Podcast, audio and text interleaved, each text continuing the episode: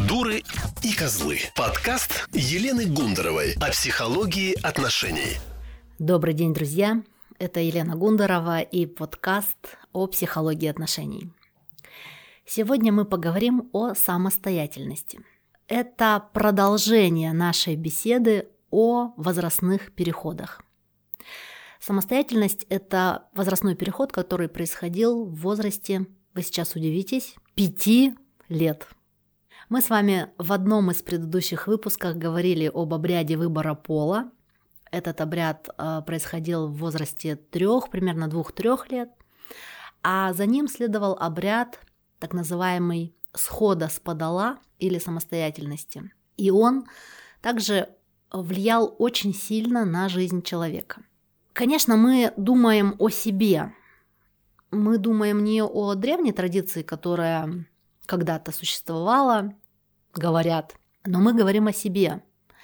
Дело в том, что для многих современных людей слово самостоятельность действительно страшное, поэтому мы поставили это слово в заголовок.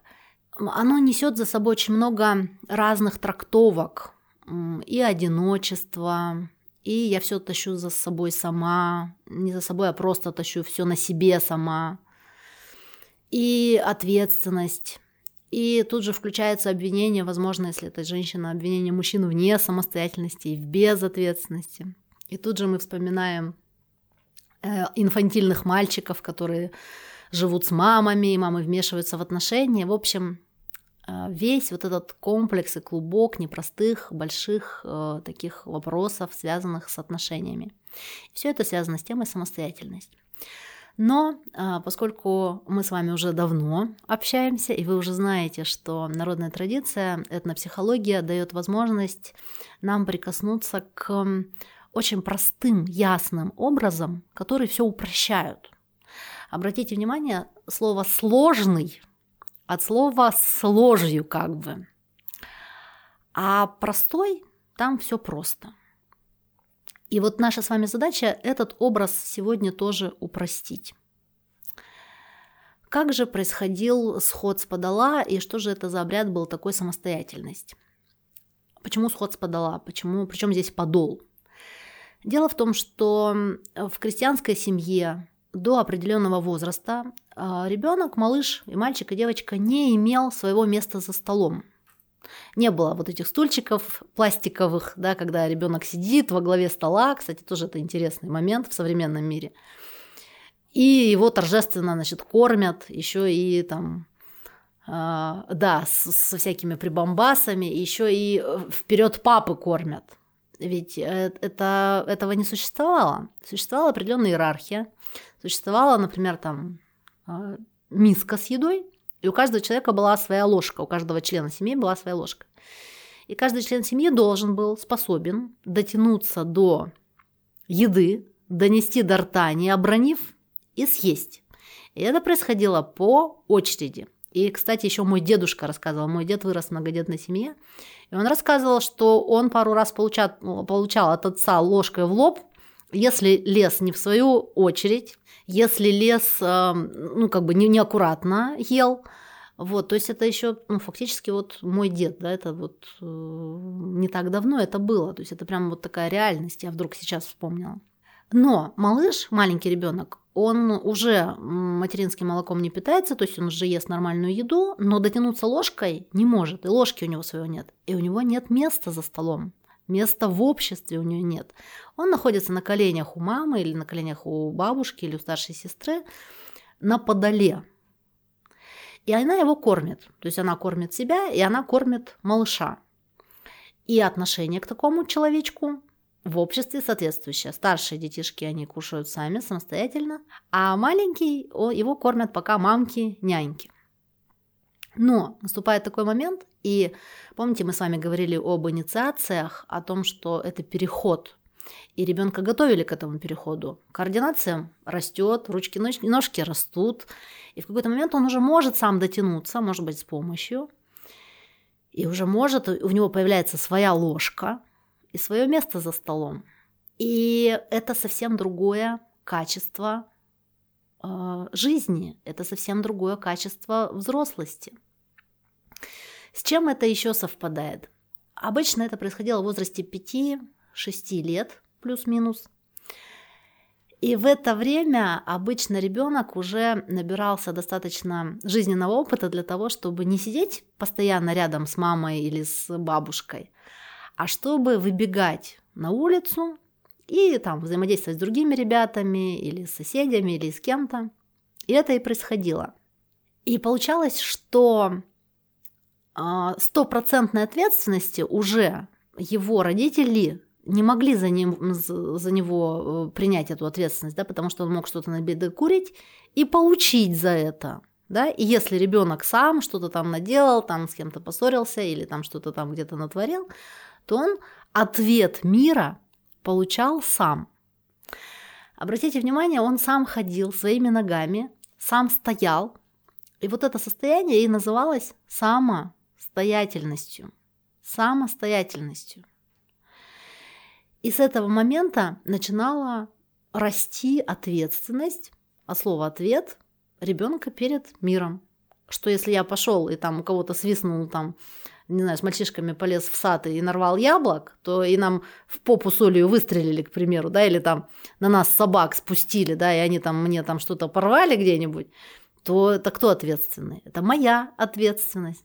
Чувствуете? Так вот, существовал такой очень важный, интересный обряд. Мне про него рассказывали так что малыш, э, ребенок, подходил к маме и папе, к отцу и, и матери, кланялся им, обратите внимание, в 5 лет, 5-6 лет, и говорил, благодарю вас, матушка и батюшка, за то, что меня на ноги поставили.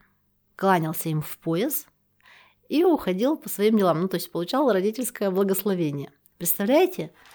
И с этого момента 5-6 лет ребенок был самостоятельным. Вспомним современное сегодняшнее наше воспитание, когда самостоятельность ребенок может не получить ни в 6, ни в 16, ни в 26, иногда не в 36, а порой мы видим и 46 и 56 лет да, великовозрастных детять, которые живут с великовозрастными родителями и так и не стали самостоятельными. Конечно, для таких людей крайне сложно построить семью, крайне сложно уйти в отношения. И ну, психологи называют такие отношения с родителями созависимыми, да, когда не могут два взрослых человека разъединиться в силу того, что между ними существуют определенные нерешенные вопросы. И вы знаете, что сейчас есть разные возраста, возраст согласия, возраст, когда мы получаем паспорт, это тоже разные возраста, но это где-то 14, по-моему, 18-21 год, да, в зависимости там от специфики. Но представьте себе мир, в котором человек уже в 5 лет себя считает самостоятельным.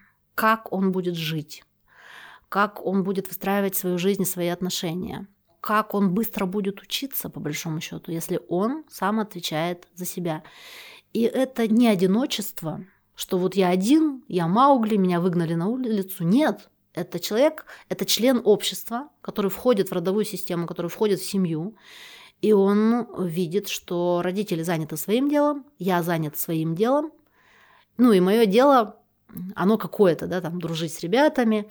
И в следующий раз мы с вами поговорим о следующем переходе в состояние хозяйки для девушек, для девочек, которое тоже очень важно.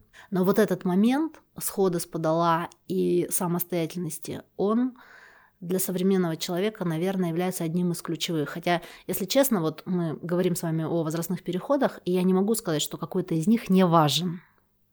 И вы чувствуете, я думаю, что чувствуете по сегодняшней своей жизни, насколько нам не хватает этих переходов и не хватает этих состояний. Что же делать с этой всей информацией?